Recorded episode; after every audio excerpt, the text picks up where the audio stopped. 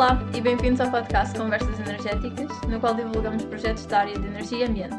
Eu sou a Carolina Crespo. E eu sou a Lara Ribeiro. Neste episódio temos o professor Guilherme Carrilho, mestre em Tecnologias de Edifícios e doutorado em Engenharia Física, professor e investigador no nosso departamento. Hoje vem falar-nos sobre o impacto de partículas finas transportadas pelo ar em ambientes urbanos uh, e as suas consequências a nível da utilização de ventilação natural em edifícios. Professor, muito obrigada por ter aceitado o nosso convite. Nada, eh, é um, é um prazer. Eh, só dizer que eu, eh, do, do, pouco conhecido que sou, sou mais conhecido como Guilherme Carrilho da Graça, era só para saberem. e, e, tenho um imenso gosto né, em ver esta vossa iniciativa e, obviamente, em participar e, e discutir aqui este, este tema que, que a mim muito me agrada. Espero que vos agrade também a vocês. Muito obrigada. Uh, portanto, nós gostaríamos de começar a entrevista a perguntar o que é que uh, despertou o seu interesse um, para este problema das partículas e, em particular, uh, nos espaços interiores. Uhum. É uma pergunta muito interessante e até acho que dá origem a uma história engraçada. este, este tema da, das partículas eu, a primeira vez que, que me confrontei com, com este desafio foi no contexto de um, de um projeto em que eu participei como investigador há possivelmente 8, 10 anos, eu até estou agora aqui a, a ver exatamente, que era um projeto um, financiado pela Comissão de Energia da Califórnia, que se designa por uh, California Energy Commission, Uh, e era um projeto que olhava uh, para uh, as possibilidades de poupar energia e evitar os impactos nefastos da energia no meio ambiente, no contexto da Califórnia, através da, do upgrade, da melhoria dos edifícios de serviço existentes, nomeadamente pegando em edifícios que eram fechados, todos em vidro, e tornando-os mais permeáveis, abrindo janelas. Esse projeto correu de 2012 a 2015 aproximadamente, e no contexto, esse, nesse projeto participava uh, um grupo do Lawrence Berkeley Lab, que é em São Francisco, em Berkeley, mas é junto a São Francisco, uh, e nesse grupo do LBL estava, nesse grupo estava um grande especialista neste tema que se chama Bill Fisk. Uh, e foi uh, olhando um bocadinho para o trabalho que ele estava a fazer no contexto desse projeto, nomeadamente ele começou a olhar para o impacto das partículas e fez algumas avaliações simplificadas desse impacto, o impacto das partículas finas que estão no ar na saúde dos ocupantes dos edifícios e a relação que isso depois tem com a possibilidade de abrir a janela ou não. Uh, e portanto vem mais ou menos, vamos pensar, 2013 e eu depois, em 14 ou por aí, lanço um tema de doutoramento uh, nessa área e inicio esta linha de investigação que tem, uh, já tem um aluno de doutoramento que já concluiu e tem depois uma aluna que está a concluir. Portanto, a origem disto é num projeto financiado pela uh, Comissão de Energia da Califórnia, que envolvia sobretudo investigadores sediados na Califórnia. Eu também tive o gosto de participar e alguns investigadores de Cambridge, Inglaterra. O professor pode explicar para os nossos ouvintes o que são as partículas PM2.5, de onde vêm e qual o efeito delas sobre a nossa saúde? Uhum. Sim, é um, é, um, é um tema bastante uh, relevante tendo em conta eh, o, no fundo o ambiente urbano eh, em que vivemos eh, todos. Quando nós pensamos em, em partículas finas, temos que ter, no fundo, presentes, presente um conjunto de escalas, ou seja, existe, existem diversas escalas de partículas finas, ok? Mas tipicamente aquelas que nós consideramos problemáticas para a saúde são as que têm diâmetros aproximados inferiores a 2,5 micrometros, portanto 2,5 vezes 10 a menos 6 uh, metros, ok? para termos uma ideia, porque eu acho que é extremamente difícil perceber estas escalas, eu falo por mim. Uh, se pensarmos em areia fina da praia, ela poderá ter da ordem dos 90 micro, micrometros, ok? Uh, se pensarmos no cabelo, terá 50 a 70 micrometros e estas partículas têm apenas uh, 2,5 micro, micrometros, ou microns. Um, neste espectro, portanto, destas partículas finas de diâmetro muito pequeno, tornam-se ainda mais uh, problemáticas as partículas designadas por ultrafinas, que são partículas que estão abaixo do 0.1 micrometros. Portanto, temos aqui dois níveis, se quiserem, de partículas muito pequeninas. Temos as partículas finas, abaixo dos 2.5 micrometros, e as ultrafinas, uh, abaixo do 0.1. Uh, ah, quer as finas, quer as ultrafinas, têm a particularidade de conseguir manter-se no ar, na atmosfera, uh, e têm a particularidade de podermos ter partículas finas em uh, Lisboa que vêm, estou a simplificar para perceberem, de Madrid. Eu não estou a dizer que é o que acontece, porque acho que nem é o caso, mas têm esta capacidade de voar, de, de, de, de suspensas no ar, percorrer largas distâncias. E, portanto, temos aqui um impacto de poluição uh, muito vasto, não é? Porque não é local. É claro que nas cidades este, estes níveis das partículas finas podem ser ainda maiores. Porquê? E aqui chegamos à questão que é o que é que elas são, de onde é que vêm as partículas finas. Uh, no caso, uh, vamos pensar da cidade de Lisboa, onde está a nossa universidade, as partículas finas vêm essencialmente de três origens.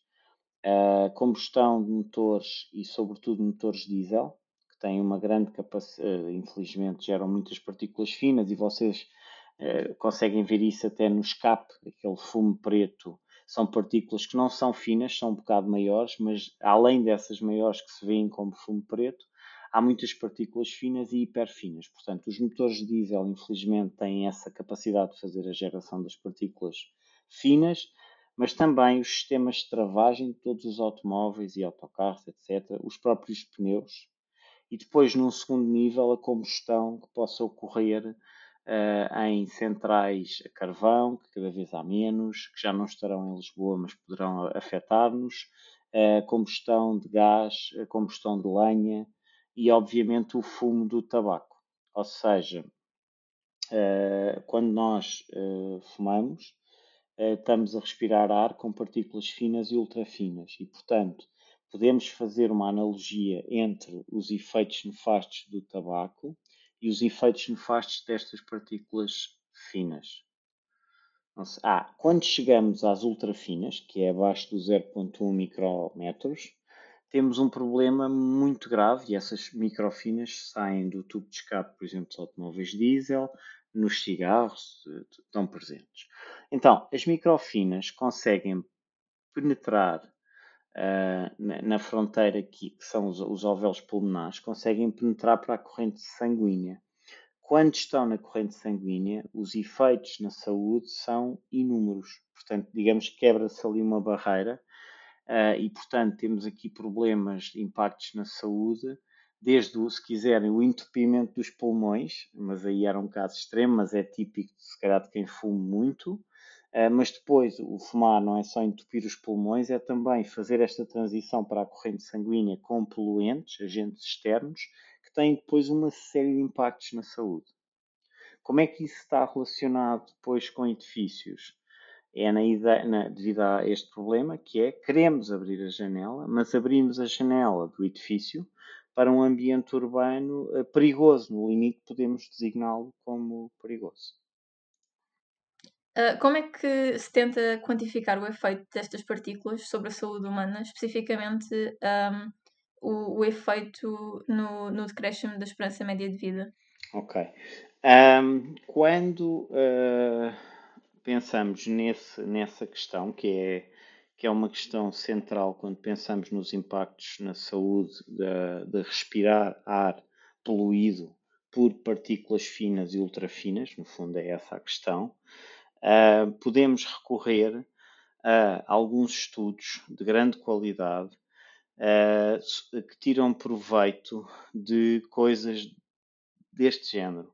Uma cidade uh, que tem uma margem esquerda e margem direita de um rio, que tem ventos predominantes que fazem com que, imaginem, a margem direita tenha muito menos poluição do que a margem esquerda ou vice-versa, não é?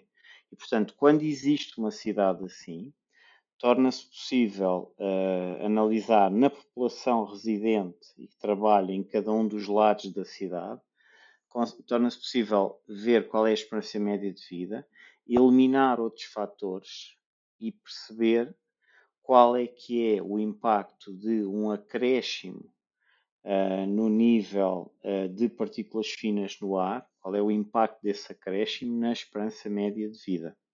Portanto, o ponto de partida é uma quantificação do impacto uh, na saúde das pessoas, uma quantificação do impacto na saúde das pessoas uh, da exposição a ar poluído. A partir desses estudos, o que, é que, o que é que depois se torna possível estudar no caso dos edifícios? Fazer simulações de um edifício que funcione com um sistema de ar-condicionado, que tem um consumo de energia relevante, mas que consegue filtrar as partículas uh, finas e ultrafinas, mas sobretudo as finas, e desta forma criar um ambiente interior limpo. Ok, esta é a base. É um sistema de ar-condicionado de grande qualidade nestes estudos, que são simulações. Uh, simulamos o ambiente interior em ar-condicionado de alta qualidade e comparamos com um ambiente que é poluído por, pelo, pelo outro cenário que é tipicamente procurado nos edifícios modernos, que é quando no exterior, imaginem, a temperatura está entre os 15 e os 25 graus, eu posso abrir a janela, desligo o ar-condicionado, poupo energia e tenho, alegadamente, maior qualidade de vida no interior. Ora bem, quando nós abrimos a janela, entra ar poluído, simulamos no, no, no, motor de simulação de edifícios que funciona tipicamente em time steps de 1 minuto ou 10 minutos. Simulamos um ano utilizando clima do local, da cidade do edifício e utilizando níveis de poluição medidos naquela cidade, com redes de medição deste tipo de poluição que existem em muitos sítios, nomeadamente em Lisboa.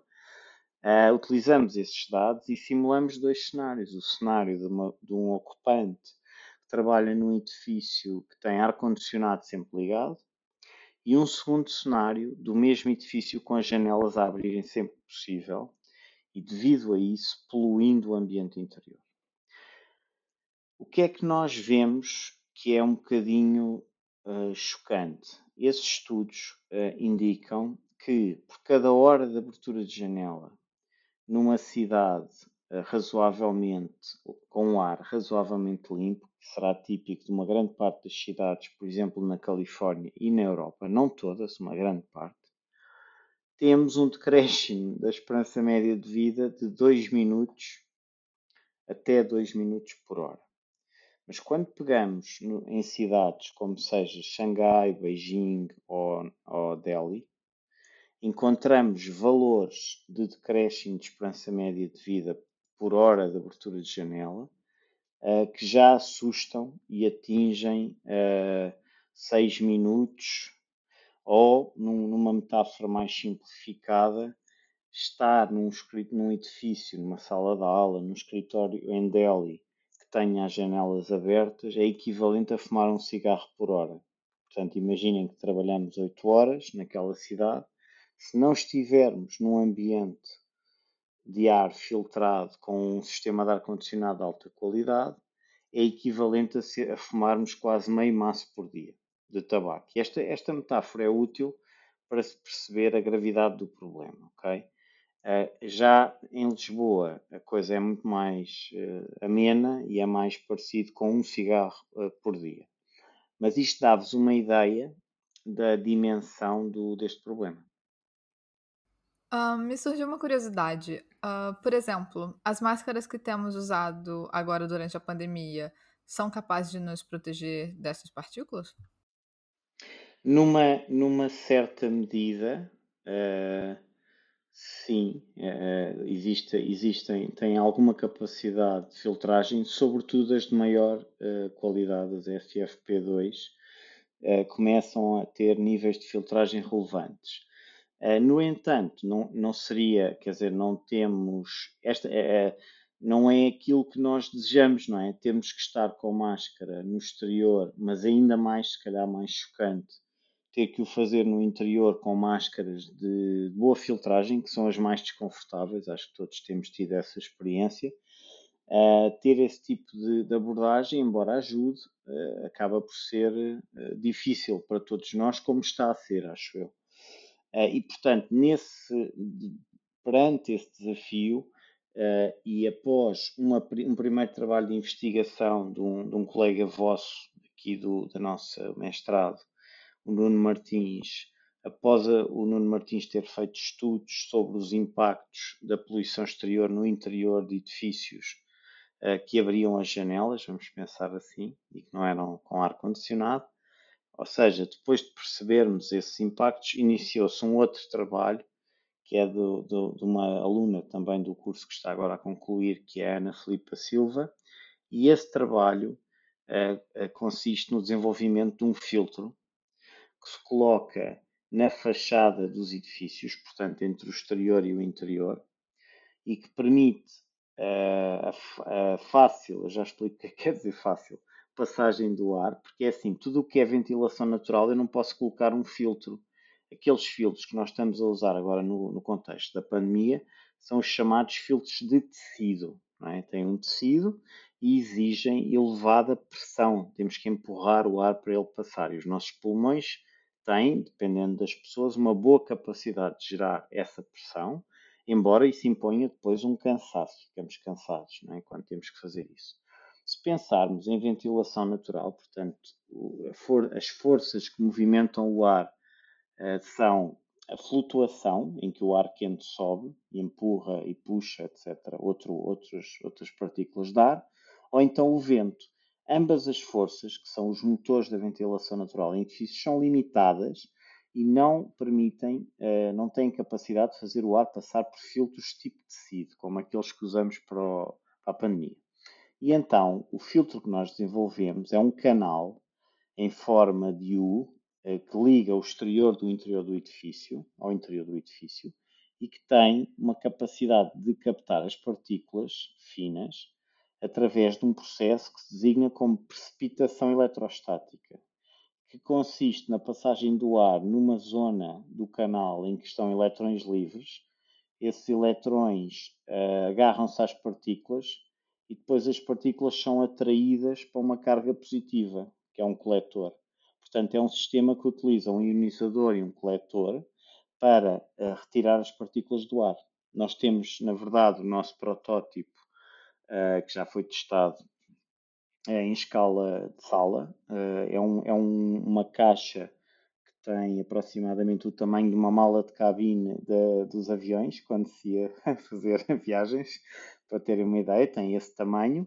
É colocada na fachada do edifício, tem uma abertura para o exterior de 40 por 10 cm, uma boca, o ar entra, faz um percurso lá dentro em chicane e entra para dentro do edifício com uh, eh, 70% menos de partículas finas. Esse é o nosso nível de filtragem e isto é feito com uma dificuldade de passagem do ar, uh, que é medida em uh, pressão estática necessária para o ar passar, da ordem dos 2 Pascal, portanto, muito, muito reduzida.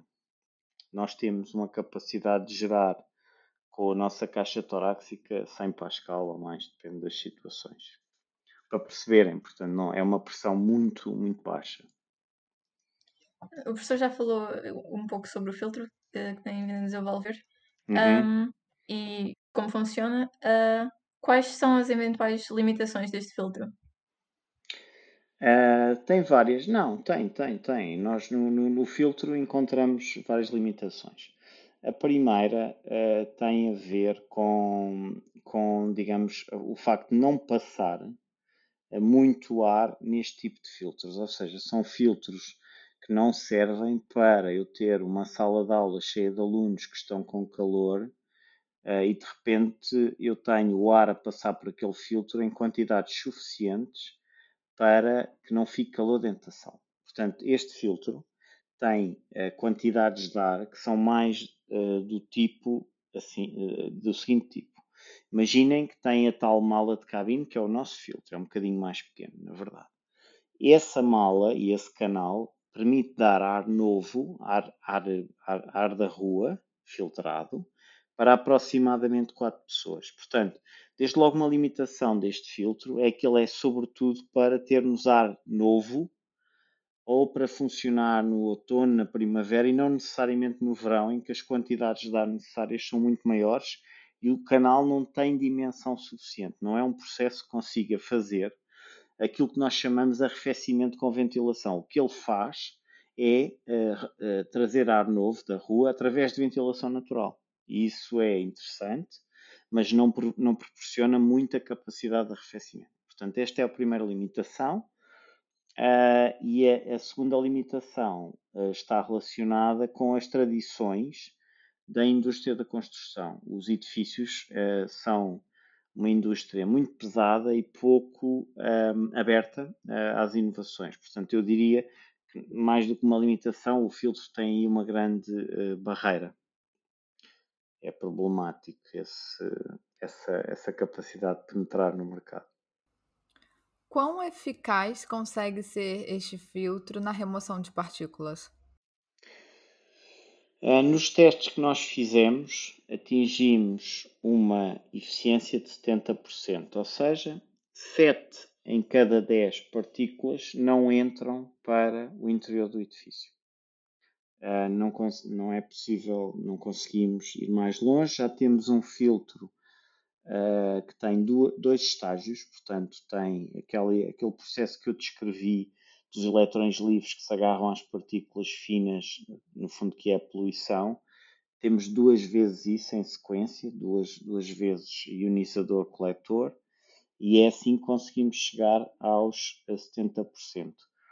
É um valor que tem um impacto uh, muito relevante depois nos níveis de poluição que, que se, que se verificam no interior do edifício. Porquê?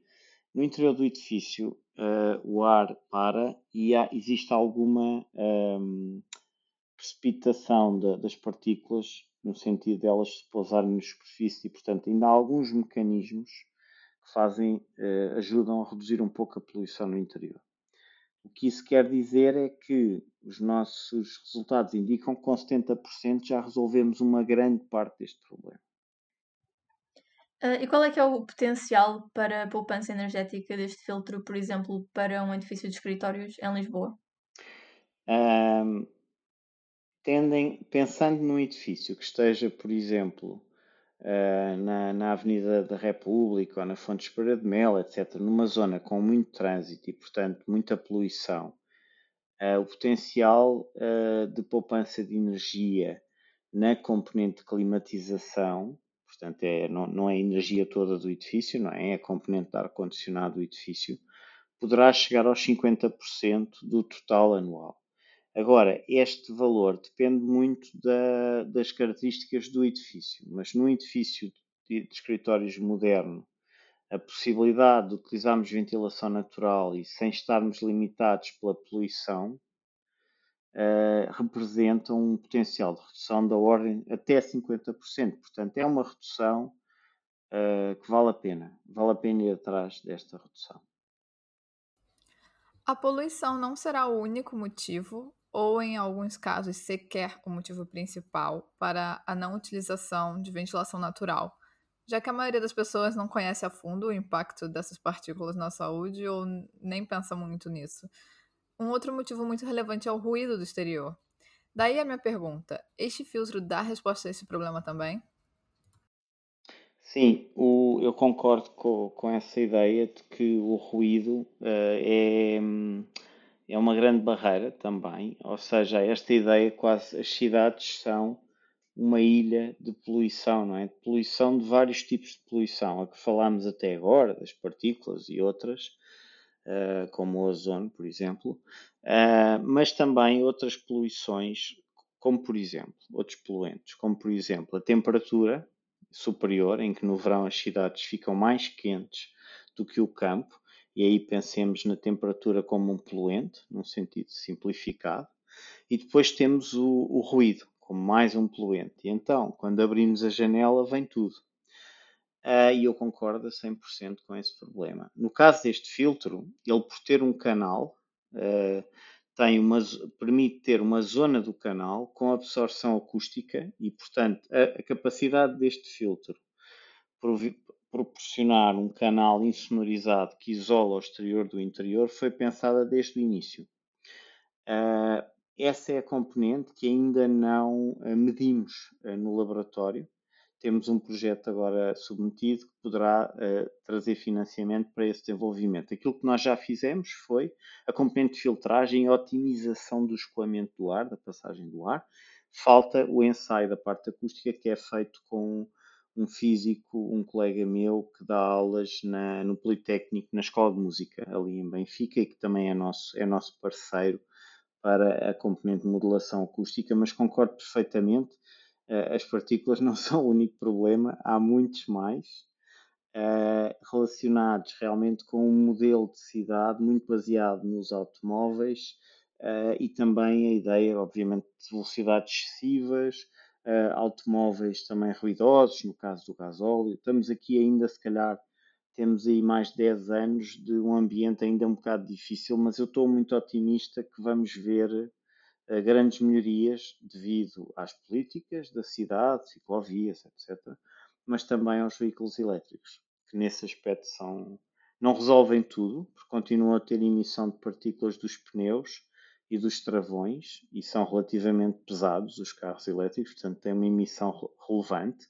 mas não tem nada a ver uh, com a emissão de um veículo diesel em mau estado, uh, como são uma parte do, dos veículos, infelizmente. Um, no caso de algum dos nossos ouvintes ter ficado preocupado com as coisas que acabou de ouvir uh, e de não ter possibilidades de, de instalar um filtro, há mais alguma coisa que possa fazer para diminuir a concentração de partículas na sua casa? Na casa existe uma solução muito. Bom, vamos lá ver. Obviamente que fechar as janelas, infelizmente, é uma solução, mas não é desejável. Uh, mas aquilo que também tem sido uma evolução muito boa uh, na questão do, do, qualidade do ar em ambientes domésticos são os filtros uh, de recirculação para instalar dentro de casa. Há vários equipamentos que têm a capacidade de filtragem muito boa, de partículas finas também. É claro que o, preço não é muito baixo, começarão na ordem dos 150 euros e vão depois até aos 400, 500, mas que são equipamentos que conseguem, uh, circulando o ar de dentro da, da sala, vamos supor, uh, reduzem brutalmente os níveis de partículas no interior. Para vocês terem uma ideia, nós no nosso laboratório, quando utilizámos o filtro e fizemos análises com o filtro, que eu vos descrevi até agora, uh, colocámos no exterior do C1, na varanda, caixas a queimar incenso, que depois canalizávamos para o filtro nos, e, para, testar o desempenho, não é? para termos uma fonte, o que fazia com que o interior do laboratório ficasse cheio de partículas. Portanto, quando queríamos começar um novo ensaio, não tínhamos um ambiente interior normalizado. Para normalizar, compramos um filtro de alta qualidade, uh, com um ventilador, um, uns elementos de filtragem que são substituíveis, e com esse filtro conseguíamos, em aproximadamente meia hora, limpar o ar do interior. Okay? Portanto, obviamente que é melhor sempre controlar os poluentes na fonte, daí esta ideia do filtro na fachada estar a atuar na fonte dos poluentes que vêm de fora para dentro, mas dá soluções interessantes e muito boas para o interior que também podem ir ao encontro deste, deste desafio. Mas de facto, uma das coisas que nós temos que fazer na cidade é, se pudermos, escolher muito bem a zona onde vivemos. Porque há diferentes zonas com, onde a poluição eh, se concentra mais. E isso é visível normalmente porque são zonas da cidade em que os edifícios têm a fachada suja porque este, estas, estas partículas também se depositam e conseguimos, ao fim de anos, ver que elas estão ali. Uma zona muito suja, por exemplo, é o Val de Alcântara, a Avenida de Ceuta, uh, aqui assim ao pé, de, ao pé do rio, okay? ao, pé, ao pé daquele novo hospital uh, que foi agora mais ou menos polémico, porque é grande e branco. Todo esse vale tem uma capacidade de puxar a poluição de Lisboa em direção ao rio o que faz com que os edifícios que estão para esse vale estejam muito sujeitos à poluição. Isso é um exemplo que não é muito intuitivo, mas que achar que era mau, mas basta ver a cor de todos aqueles edifícios ali em Alcântara para perceber que algo de errado se passa ali né, nesta área. O professor citou sobre fechar as janelas das nossas casas e isso me fez lembrar de um professor que eu tive.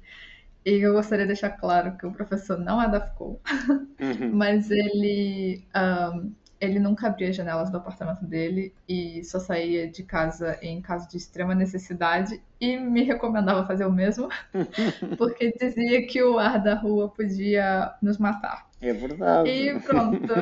Até que ponto, na sua opinião, é que ele estava certo?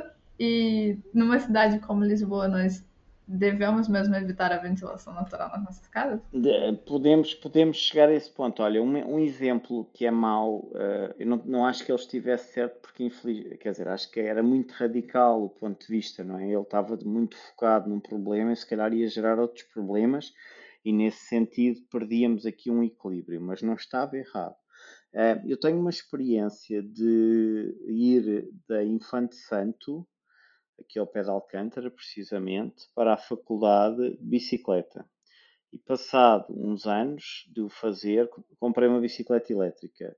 E uma das razões é que quando eu fazia esforços e respirava o ar dos automóveis, aquilo, aquilo era absolutamente chocante. Sobretudo quando havia episódios de calor no inverno, altura em que os, os carros fazem muita regeneração dos catalisadores, que são os, dos filtros de partículas, queimando as partículas que se acumularam nos filtros. Portanto, os carros, a maioria dos carros que agora circulam, têm filtros de partículas também. Uh, e, portanto, as partículas ficam lá e, na medida em que nós vamos tirar com uma pá, elas têm que desaparecer como? Através da alta temperatura, queimando as partículas.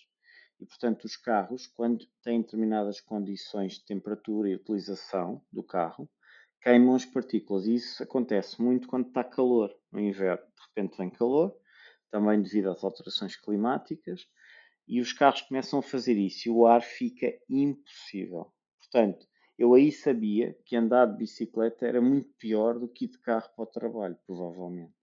Não é? Portanto, chegamos a estes extremos destas cidades muito poluídas, em que essa, essa, essa ideia de ficar sempre em casa não é boa, mas é compreensível. Embora eu devo dizer que uh, no caso da, do, da, ali do Campo Grande, depende das zonas do nosso campus, nós temos zonas com boa qualidade de ar, depende da, da proximidade que temos ao Campo Grande, à segunda circular, depende de como é que está o vento. Quando, o vento é, é sempre bom para melhorar a qualidade do ar, assim de uma forma simplificada. São duas coisas, o vento e a chuva. O que é que é mau? É ar estagnado porque obviamente acumula os poluentes. Não há muito a fazer nesse aspecto. Com as medidas que estão a ser tomadas relativamente à descarbonização, o professor diria que é possível ou provável que o nível de partículas deste tipo emitidas nas zonas urbanas deixe de ser um problema tão grande nas próximas décadas? Sem dúvida, sem dúvida que sim.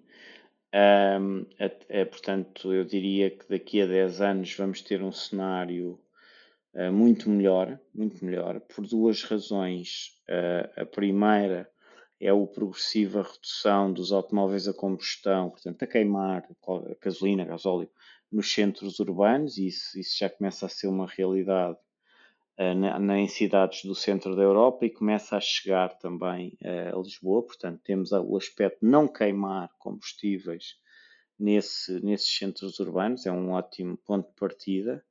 Uh, o segundo tem a ver com a alteração do, do paradigma de mobilidade, em que nós deixamos de utilizar tanto os carros de grande dimensão e peso e passamos para bicicletas, trotinetas, etc. Temos essa esperança, não é? E também melhor qualidade e capacidade para as pessoas andarem a pé. Porque nós, neste momento, em algumas zonas das cidades, e em Lisboa isso vê-se, uh, o peão chega a estar em último, é? que é em primeiro estão os carros, a seguir estão as bicicletas, agora com as ciclovias, parece que também são muito importantes, e depois a pessoa que anda a pé que se desenrasque se conseguir, Senão tem que ir ou comprar um carro ou aprender a andar de bicicleta para conseguir sobreviver. E obviamente que é fundamental pôr o peão em primeiro lugar e depois os outros, os outros vêm a seguir. A seguir vem a bicicleta, mas já tem que vir com calma. E a seguir o automóvel vem com super calma. Eu, quando estive na China há uns anos, no passeio, eu quase não conseguia andar a pé, numa cidade grande, porque havia muitas motas elétricas que circulavam pelo passeio, sistemático, em quantidade, apitavam para eu sair da frente. Portanto, aquilo era assim um ambiente, para mim, eh, uma surpresa. Apesar de já haver essa coisa gira, que era eles tinham muitas motas elétricas e, e outras coisas interessantes. Mas isto para dizer, acho que na próxima década, eh, no final desta década, já vamos ter um ambiente nas cidades muito melhor, eu não tenho dúvida disso. Estou uh, 100% uh, otimista né, em relação a esse, a esse problema.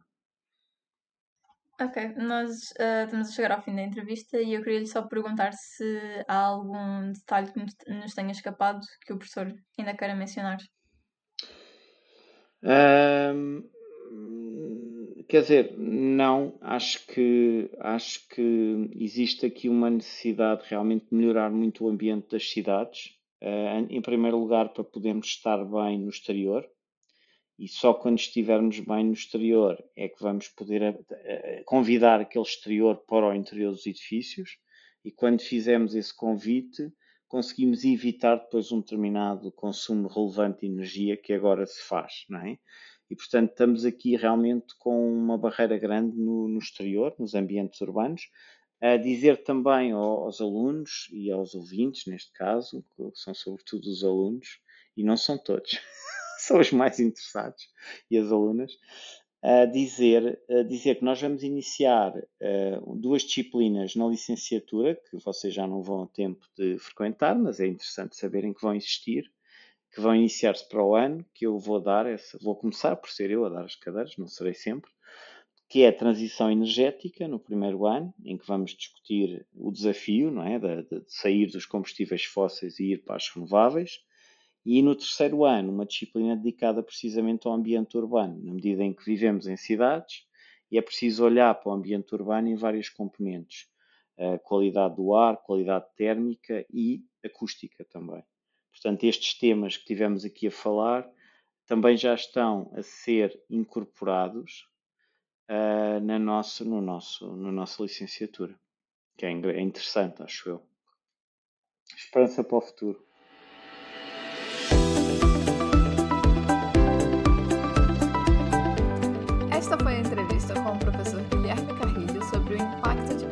Finas em ambientes urbanos internos muito obrigada mais uma vez pela sua participação, professor. E aos nossos ouvintes, muito obrigada e até o próximo episódio.